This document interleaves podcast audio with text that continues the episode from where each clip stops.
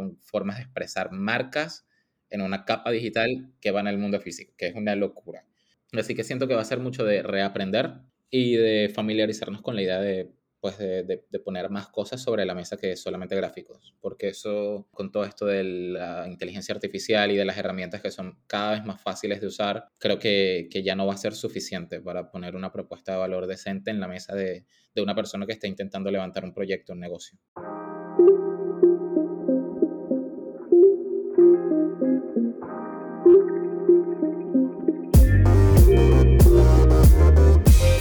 Todos y bienvenidos al episodio número 25 de Hipercreativo. Mi nombre es Roxana Kruger y hoy me acompaña Sergio Ariza.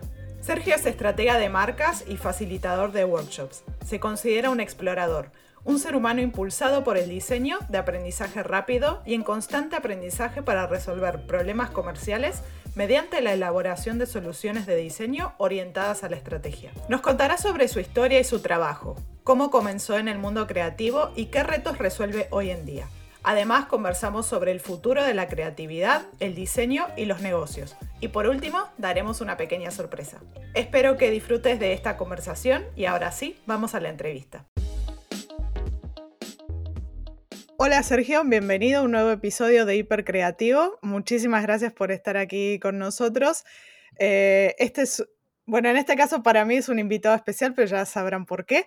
Eh, lo primero que te voy a pedir si te puedes eh, presentar, contarnos, bueno, un poco quién eres y a qué te dedicas. Gracias, Roxana, por la bienvenida y también agradecido por estar acá en, tu espacio y por poder hablar y, llegar a tu audiencia que creo que está hecha de gente increíble. Hablando un poquito de mí, mm, es difícil como describirme. Yo creo que me puedo escribir como alguien que explora mucho profesionalmente eso no te dice nada, pero ya va a tener sentido cuando hable, cuando hable de, lo que hago por, por, mis clientes y por los proyectos en los que trabajo. Soy un explorador, soy una estratega de marcas. Desde hace un par de años creo que, que me enamoré de este mundo. Y pues nada, intentando mezclar siempre creatividad y negocios en donde sea que me meto. Así vamos. Concretamente, a día de hoy, ¿cómo, cómo podrías decir o cómo te, ¿Qué, título te pones a día de hoy? Porque obviamente evolucionamos, pero bueno. Claro, al día de hoy yo me presento como un estratega de marcas y como un workshopper o facilitador, que es como lo conocemos en español. Eh, son las dos cosas que me hacen muy apasionado acerca de lo que hago. Básicamente pensar y la parte de facilitación, pues ayudar a otros a pensar también. Así me describo. Vale, y si hay alguien que no supiera a qué se dedica una estratega de marca y qué implica un workshop y demás, eh, ¿cómo lo podrías describir? Pues una estratega de marcas levanta negocios desde un punto de vista, valga la redundancia estratégico. Si agarra y mezcla las necesidades de los clientes a los que alguien le está tratando de resolver alguna necesidad, las necesidades de ese mismo negocio y los atributos o la personalidad de esa marca y saca de ahí pues un modelo de negocio sustentable, una línea de productos útil, atractiva, rentable. Em, muchas veces, o la gran parte de mis compañeros se van solamente hacia la parte creativa y, de identidad, digamos, la concepción común sobre el branding. Yo trato de mantenerme en el terreno de verse bien en términos de diseño, de experiencia, todo lo demás, y hacer dinero. Para mí es muy importante porque pues la mayoría de mis proyectos cuando estaba empezando fracasaron. Se veían muy bien, pero fracasaron. No había product market fit, no había estrategia detrás, no había management detrás y ya estaba cansado de que, de, que las cosas se vieran bonitas, pero no produjeran dinero, no fuesen sostenibles, no, no, no tuviesen cabida en el mercado. Así que ahí me trato de mantener. Y si alguien me pregunta y no sabe qué es, qué es un facilitador, pues es fácil de explicar. Es alguien que te ayuda a tomar decisiones rápido. Alguien que utiliza una serie de herramientas, en este caso una metodología de talleres, para ayudarte a resolver desafíos, hopefully, honestamente, de manera rápida. Em, sí, eso. Es bastante sencillo de, la parte del facilitador. Sí, bueno, o sea, entiendo que tu, tu digamos, tu pasión de alguna manera por el, por el tema del negocio y el tema de la rapidez a la vez en, el formato de un taller implica que esto es algo de mucho valor, entiendo que para los negocios, ¿correcto? Sí, sí. Y ahí diste como en el clavo con, con una de las cosas que es el tema de la rapidez.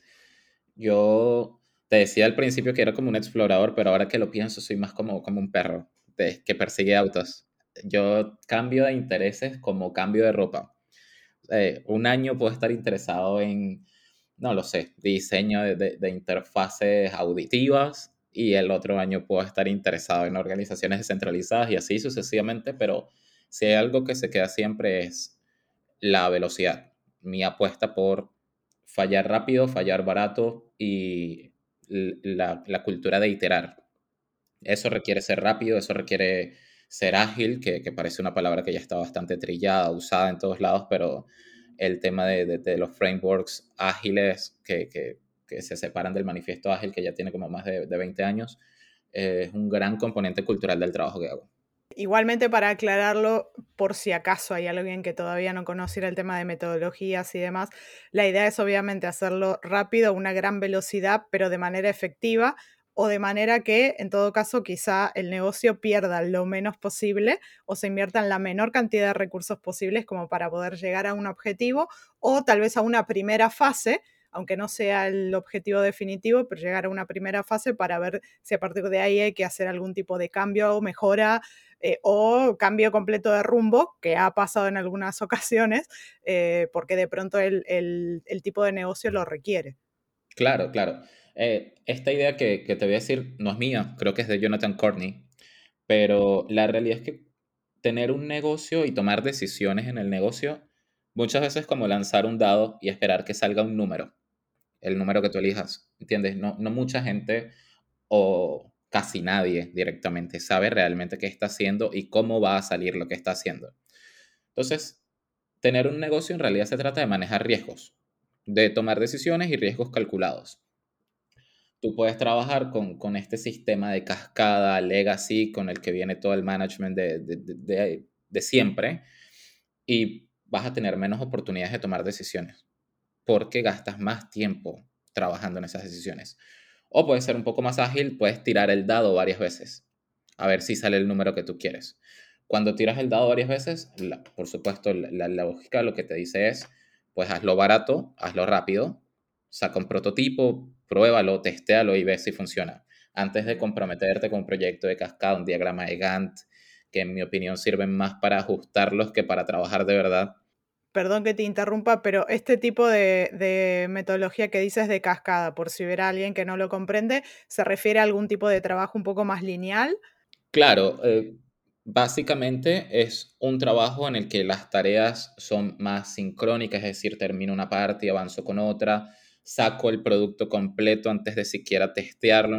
Obviamente ya hay un poco de correcciones en ese modelo de trabajo, pero en general era invertir una gran cantidad de energía en un proyecto que asumíamos que iba a funcionar.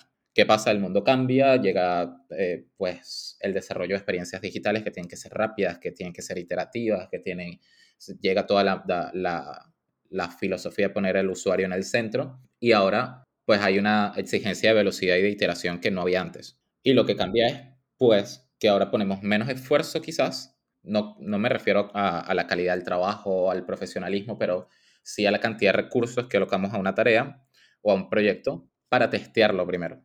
Ahora yo necesito saber si esto funciona, si tiene un espacio en el mercado, si soluciona un problema de mi usuario realmente y después yo dedico los millones que tenga que dedicar a eso esa forma de trabajar se mezcla con, una parte de mi personalidad que es que soy una persona muy impaciente. Yo no, no puedo esperar, me cuesta, me, me aburro muy rápido, así que necesito velocidad. Así que cuando descubrí esto, me cayó de anillo el dedo, dije, ok, ¿cómo lo mezclo con lo que hago o lo que sé hacer hasta ahora, que es como estrategia de marcas? Y pues lo que hice fue poner todo lo que hacía en un formato de, de tallerismo ágil, por decirlo en español, y pues ahí está, esa es la mezcla profesional que, siempre pongo en la mesa o que trato de poner en la mesa. Sí, hay dos cuestiones que quería remarcar, que una era el hecho del el tema de los recursos, que mm, eh, quizá más antiguamente lo que sí se hacía era eh, que si se trabajaba en un proyecto ya directamente se tenía definido, bueno, todo el equipo que va a participar, todos los materiales que se van a utilizar, todo esto va a requerir sin saber exactamente a dónde iba, cuál iba a ser el final de quizá de este proyecto o de este producto en concreto. Y la otra cuestión era la, el asumir muchísimas cosas en cuanto a no solo si ese producto o ese proyecto va a terminar bien o va a ser bien aceptado, eh, sino asumir de qué manera se puede utilizar, porque esas cosas también a veces nos sorprenden, el cómo los usuarios pueden llegar a, utilizar o interpretar la utilización de un tipo de, producto, por ejemplo. Eh, así que creo que estas dos cuestiones son como fundamentales, sobre todo a día de hoy que vivimos más quizá en un ámbito más digital, si se quiere, aunque obviamente esto también es aplicable a toda la parte física que puede existir, pero bueno, sí que, sí que es verdad que con la velocidad que llevamos en los últimos años, pues sí que un tipo de metodología así es, mm, digamos, se entiende que la idea es buscar el mejor, el mejor resultado con la menor cantidad de recursos posibles que se puedan utilizar. Exacto. Y, y la vida misma, Roxana, a ver, no es tanto que vivimos en un mundo digital, sino que vivimos en un mundo incierto. O sea, imagínate, vamos a regresar un año y medio en el tiempo y yo en diciembre de 2019 estaba haciendo mi, una revisión de mi proyecto de vida y hago un plan a cinco años y pues meto dinero en ese plan. Digo, bueno, me voy a meter en esta carrera universitaria, voy a agarrar y voy a comprar estas cosas. Y tres meses después, una persona en China se come una sopa de murciélago y adiós mi plan de cinco años, literalmente. Lo mismo con las empresas. Pues bueno, vamos a proyectar este lanzamiento de producto, va a tomar tanto tiempo, tanto dinero, voy a contratar estos recursos y tres meses después lo mismo. Alguien se come una sopa de pangolín en China, adiós tu lanzamiento de producto. Ya metiste la plata y ahora el mercado no está listo, ahora el mercado está contrayéndose. Por eso, siempre he tratado de tener una posición como férrea. Yo sé que uno tiene que estar dispuesto a hacer controversial muchas veces en su vida profesional si creen algo. Yo de verdad ya no creo que el modelo de trabajo de cascada dé resultados realmente. Qué sé yo, habrá estructuras muy grandes, gobiernos, bancos, aseguradoras que, bueno, se mueven en un mundo más lento, ok, pero para el resto yo, para mí ya no tiene sentido hacer un, diagrama de Gantt directamente. Ya, yo, yo con una herramienta lo trelo que me permita mover cosas muy rápido, me parece que, que, un project manager está mil veces mejor equipado que, que con un diagrama de Gantt que la verdad es que va a editar más de lo que va a usar. Entonces, nada, ahí, esa, está como, esa es como la línea que yo trazo en la arena profesionalmente. Yo no trabajo en proyectos que no sean rápidos. Trato de no hacerlo, trato de no hacerlo. Sí, de hecho, ni siquiera se necesita algo tan grande como una pandemia, basta a veces una pequeña crisis económica del país o incluso de, otros países que se, vean a, que te afecten quizá directamente como negocio porque tus usuarios están en ese mercado eh, o a veces incluso un cambio de, management en cuanto a directamente el, el negocio o la empresa en el cual cambia el SEO, por lo tanto cambia toda la estrategia y en muchos casos eso se ve afectado de manera interna a lo largo de toda la, de toda la empresa. Exacto, o sea, si, si hacemos un, como un recuento de noticias del último año y medio, pues tuvimos una pandemia, tuvimos un barco atravesado en el canal de Suez, si no me equivoco, tuvimos incendios, eh, acá en Latinoamérica un tumulto político por elecciones presidenciales aquí, allá, no sé qué, todo eso cambia tus oportunidades y tus amenazas en el mercado como una empresa y como un profesional también como un freelancer también, como alguien que está tratando de ser un consultor independiente también. Entonces, estos planes de, de, tres años y súper rígidos y no sé qué, mm, it's not going to cut it. Ya no, ya no funciona tan bien como, como uno pensaba que funcionaba antes. Pero, pero bueno, ya de ahí sí me puedo quedar hablando como tres días seguidos. Genial. Ahora, cambiando así un poco la línea, quiero retraerte un poco a, tu, a, a tus principios. ¿Cómo es que llegaste? Porque obviamente este podcast se llama Hipercreativo. Eh, la idea es un poco también hablar de creatividad. Eh, entonces quería traerte un poco a tu historia. ¿A partir de cuándo, o si es que alguna vez lo has sentido, quiero decirte, has empezado a considerar una persona creativa o no, que a veces pasa, que uno no se considera creativo, pero luego en realidad resulta que sí que lo es y mucho, eh, y que de hecho me, me llama mucho la atención por lo que comentabas de que eres una persona como muy impaciente que se aburre rápido de las cosas y demás.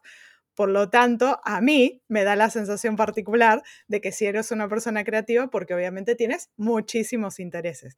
Entonces, quería si nos podías comentar un poquito eh, de dónde surgen tus diferentes intereses y cómo has llegado a todo este mundo de, de la creatividad, del diseño y de los negocios. Claro, ok. Bueno, esa historia empieza cuando yo tenía 19 años.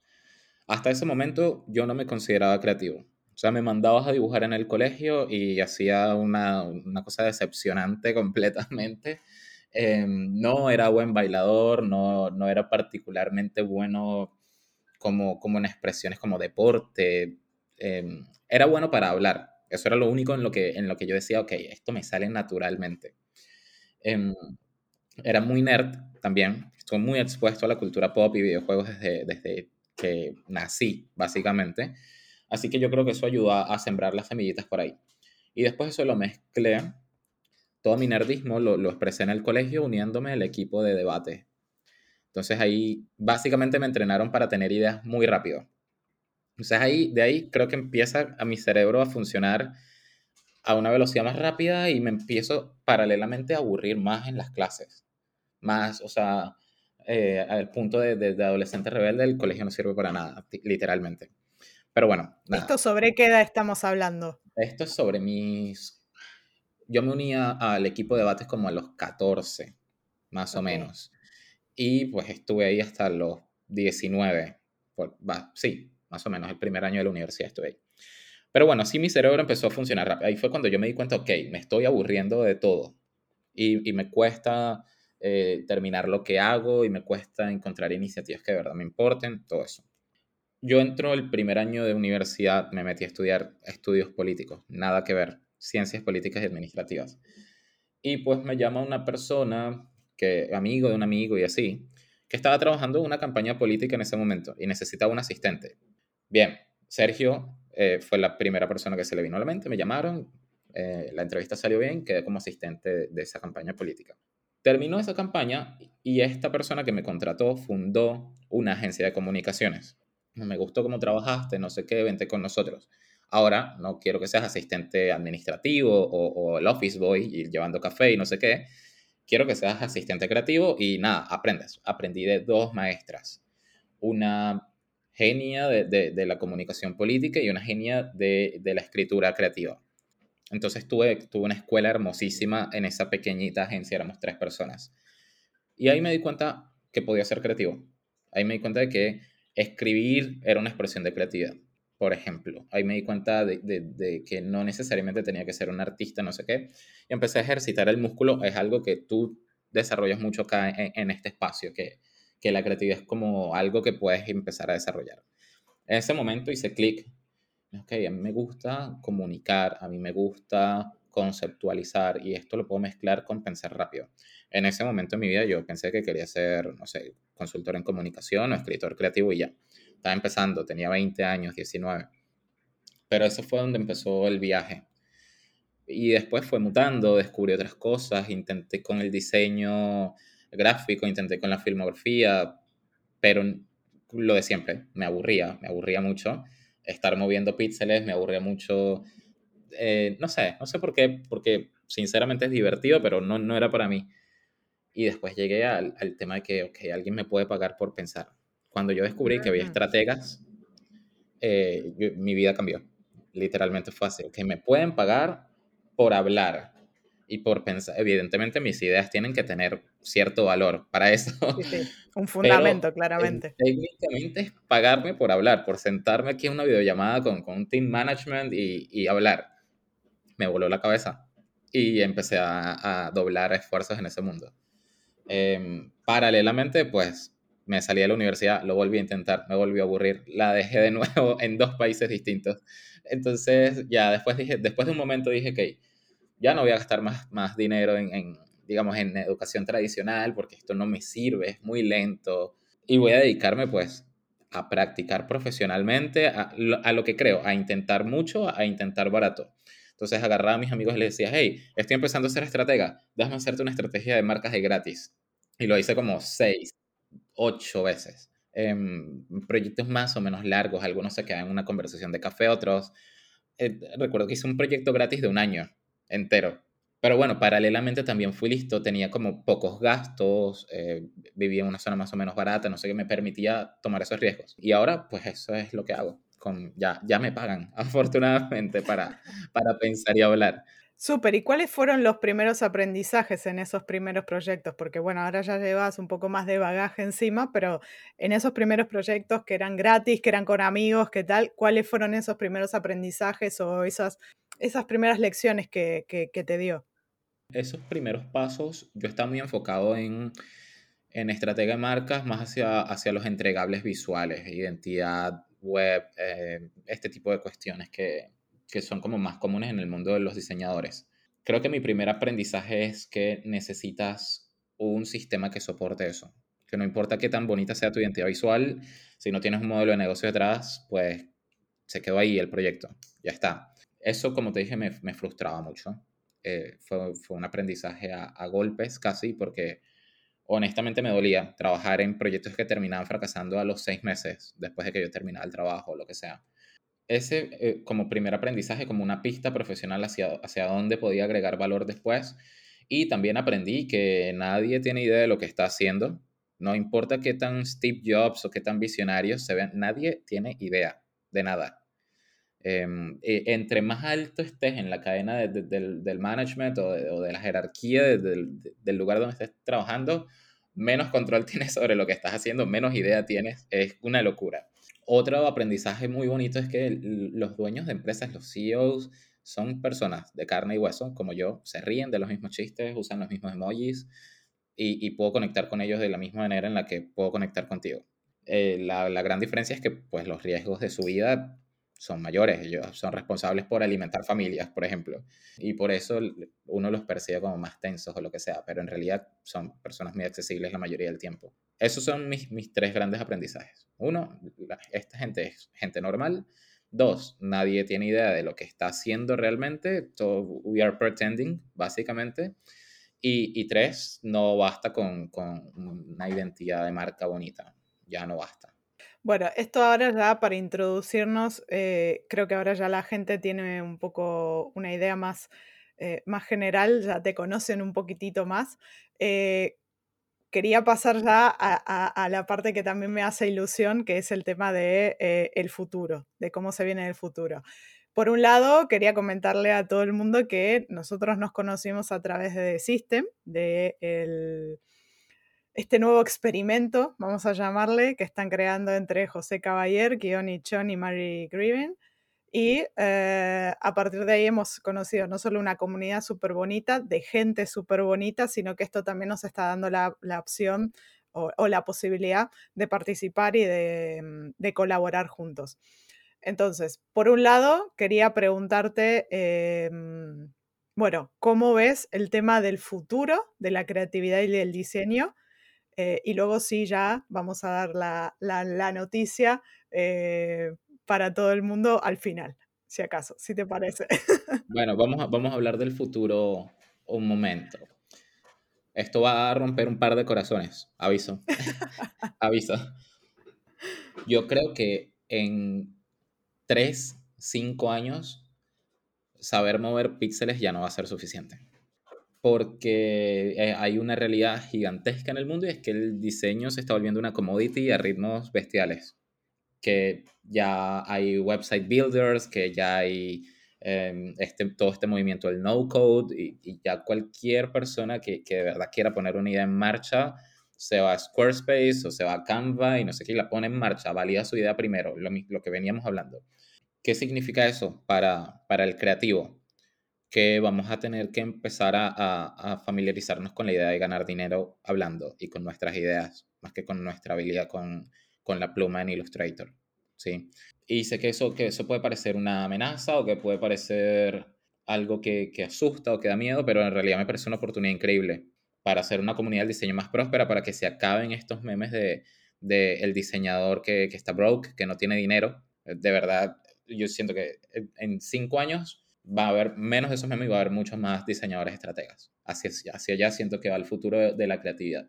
Y después, como, como tendencia global, que ya es otra cosa de la que puedo hablar por tres días seguidos. Yo siento que cuando se junte toda esta tendencia de la web 3.0 con, con, la próxima gran interfaz, que ya no van a ser pantallas, sino relevo aumentar, relevo virtual, que va a ser una capa digital en el mundo real, yo, yo siento que vamos a tener que reaprender todo. Que, que ya van a tener que empezar a salir estos programas a la suite de Adobe, pero para diseñar en Virtual Reality. Seguramente ya existe y yo estoy aquí hablando cualquier cosa, pero pero que vamos a tener que familiarizarnos con esas estrategias, eh, con esas herramientas, con Unity, con, con modelado 3D, con, con, formas de expresar marcas en una capa digital que va en el mundo físico, que es una locura. Así que siento que va a ser mucho de reaprender y de familiarizarnos con la idea de pues de, de, poner más cosas sobre la mesa que solamente gráficos, porque eso con todo esto de la inteligencia artificial y de las herramientas que son cada vez más fáciles de usar, creo que, que ya no va a ser suficiente para poner una propuesta de valor decente en la mesa de, de una persona que está intentando levantar un proyecto, un negocio. Ya no, no, no va a ser. Sí, de hecho estoy completamente de acuerdo y una cosa que sí que quería comentar era que sé que hay muchos diseñadores, sobre todo eh, los diseñadores jóvenes o que recién están comenzando en la carrera, que se sienten bastante amenazados por esto de de pronto no poder ser ellos los que mueven los píxeles, porque esa es la teoría que se enseñó de que eso es el diseño gráfico y que en eso se basa el diseño, que nosotros deberíamos estar sentados detrás de un ordenador moviendo píxeles en Illustrator, Photoshop o lo que sea, eh, o montando una web eh, como me dice el cliente que debo montarla. Y creo que estamos completamente al contrario de, de todo eso. Y la idea va precisamente lo que comentabas en función del, del, pensar y creo que de hecho también de apoyarnos precisamente en estas nuevas tecnologías que se vienen para que todo lo que nosotros podamos aportar como seres humanos, como creativos, todavía tenga la ayuda de la parte tecnológica para que incluso sea mejor y que esto se convierta directamente en una experiencia, ya no solo algo que hago, sino en una experiencia en, en general y creo que también va a implicar mucho mmm, pensar en global, no solo quizá en yo hago esto y específicamente solo esto, sino que vamos a poder empezar a ver cómo, y, no digo con esto dedicarnos a ser generalistas, sino el hecho de que nuestras diferentes, eh, no sé, intereses, nuestras diferentes capacidades eh, se unan en un todo, que es la creatividad, y ver cómo podemos aplicar ese todo en lo que sea que, que hagamos cuando una herramienta te, te libera tiempo, tú puedes explorar, explorar y explotar tu creatividad en otras áreas. Es así de simple. O sea, imagínate un typesetter, un, tipógrafo de hace 45 años. Era muy limitado cómo podía explorar y explotar su creatividad. Y un typesetter de ahora, pues se junta con un desarrollador en Python y puede hacer una tipografía adaptable, adaptativa que cambie dependiendo de dónde haces clic tú en la página web, ya, son cosas que, que, parecían de ciencia ficción. Y eso es fruto el desarrollo de las herramientas y también una, una consecuencia indirecta de, de, de, que el trabajo se vuelve un commodity, de que ya yo me puedo bajar un, plugin para Illustrator y, y, hacer un pack de fonts. Básicamente responde a una tendencia global que es la democratización de las cosas, del diseño, de, de la ciencia, del Internet, de lo que sea con la democratización viene la comoditización. Y con eso lo que nos empuja a nosotros o a, la gente que se quiere dedicar a este campo es a encontrar formas más abarcativas o más profundas de dar valor. Más abarcativas es si quiero tender hacia, la, hacia ser un generalista, no está mal, conozco generalistas que hacen muchísimo dinero y son absolutamente como exitosos en lo que hacen. O si quiero ser más con más profundidad, pues voy a, hacia abajo, digamos, en vertical, eh, me vuelvo un especialista, pero ya un especialista que redefine las normas de, de, la disciplina que está practicando, básicamente. Esas son las dos cosas. Y si tuvieras que darle algún tipo de consejo, ¿cómo verías, obviamente en tu visión, cómo verías eh, que alguien que recién empieza o que se está metiendo en esto, eh, que pudiera dar sus primeros pasos para sentirse que la tecnología no lo está dejando de lado de alguna manera y que pudiera, digamos, sí, vamos a decirlo de esta forma, practicar un poco más esto de que me paguen por el pensar. Eh, ¿Cuáles creerías que deberían ser los primeros pasos o qué deberían empezar a explorar como para tomar confianza en ese, en ese ámbito? Uy, eso es, qué responsabilidad darle un, consejo a, la posteridad de creativos. Eso es solo si lo quieren tomar, si no lo dejan, no hay ningún tipo de problema y es, y, es, y es una visión concreta de una persona. No estamos diciendo que tampoco hay que... Exactamente, sí, advertencia. Esto es mi opinión, yo soy experto de nada a estas alturas. Y además del 2021, que conste que las cosas pueden cambiar. El Sergio de ahora, del 2021, a sus 26 años, te diría, uno, si quieres empezar a cobrar por pensar, tienes que llenar tu cerebro de referencias. Eso es algo que me ayuda enormemente en mi trabajo, tener referencias. ¿Y a qué me refiero con referencias? Desde, desde películas hasta videojuegos, hasta libros eh, clásicos. No importa qué. Ten referencias porque es lo que te ayuda a conectar ideas dispares que es el catalizador de la creatividad en general. Yo creo que tener referencias es el arma secreta más poderosa que uno puede tener. Dos, la herramienta no importa. Yo soy tool agnostic, agnóstico con las herramientas. como te utilizo Miro, te utilizo FigJam y te utilizo el Mural para dar un taller virtual. Y, si no lo sabes utilizar con mis clientes, te, te, lo hago en papel y grabo el papel. Entonces las herramientas no importan. Ese es el segundo concepto o consejo que daría. Y el tercero, porque la educación está cambiando mucho y es un tema en el que soy bastante radical, de hecho, con mis opiniones. Yo te diría que, y esto, esto es un consejo que tomo prestado de Gary, de Gary Vaynerchuk, haz tus 50 horas de investigación, es decir, agarra un fin de semana y en vez de ir al cine, a la discoteca, al parque, pasa ese fin de semana investigando audio, video, fotos, como sea el formato que que te, que te sea mejor, antes de gastar dinero porque chances are que lo que estés buscando ya esté en algún lugar ordenado y listo para consumir.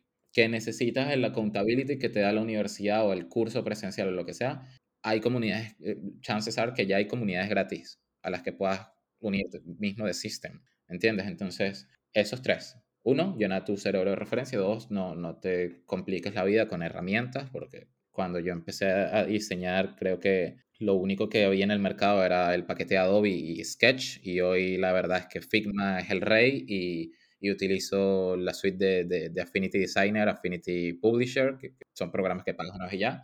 Entonces las herramientas cambian. Y tres, pues investiga y comprueba que algo te gusta antes de gastar plata en un curso, en una carrera universitaria que es plata y cinco años. Es eso. Al final del día es la filosofía de prueba rápido, prueba barato. Esos son las tres. De hecho, creo que eh, sobre todo e, el, tema de comprobar a ver qué es lo que hay hoy en día es todavía más fácil porque incluso te puedes dar el lujo de decir, bueno, si quiero realmente encarar una X cosa como una carrera, puedes tomar un curso de, no sé, doméstica, Skillshare, YouTube, que hoy en día es una universidad en sí misma, eh, que hay canales muy buenos, de hecho, que te pueden llenar de información. Esa fue mi universidad. Correcto, y esto te puede dar la primera pauta de si esto incluso es algo que te puede interesar a largo plazo, porque creo que esa es una de las principales cuestiones. Cambia todo muy rápido y comprometerse quizá una carrera de 3, 4, 5 años y no estoy hablando obviamente de una carrera como medicina o abogacía, que es lógico que uno tiene que pasar por una, instancia de una universidad, pero todo lo demás, lo que no implique que voy a matar a alguien o puedo terminar con alguien en la cárcel, que todo lo demás generalmente es... Eh, se puede aprender de otra manera o se puede incluso aprender practicando eh, y puedes comprarte quizá incluso un cursito muy económico o empezar con cosas gratis para empezar a, a, interactuar al menos con esas cosas que te interesan y no cerrarse precisamente a una sola cosa, sino el hecho de, bueno, experimento con esto, experimento con otra cosa, veo si las puedo combinar eh, y eso al final es lo que hace el clic de la creatividad, la chispa creativa de la que hablamos eh, y el hecho de decir, bueno, cosas que en principio parecen completamente dispares, ¿cómo se pueden unificar? en definitiva, creativo del futuro aplica un poquito de design thinking a tu vida valida lo que estás asumiendo, valida el, bueno, voy a estudiar psicología por cinco años, valídalo primero.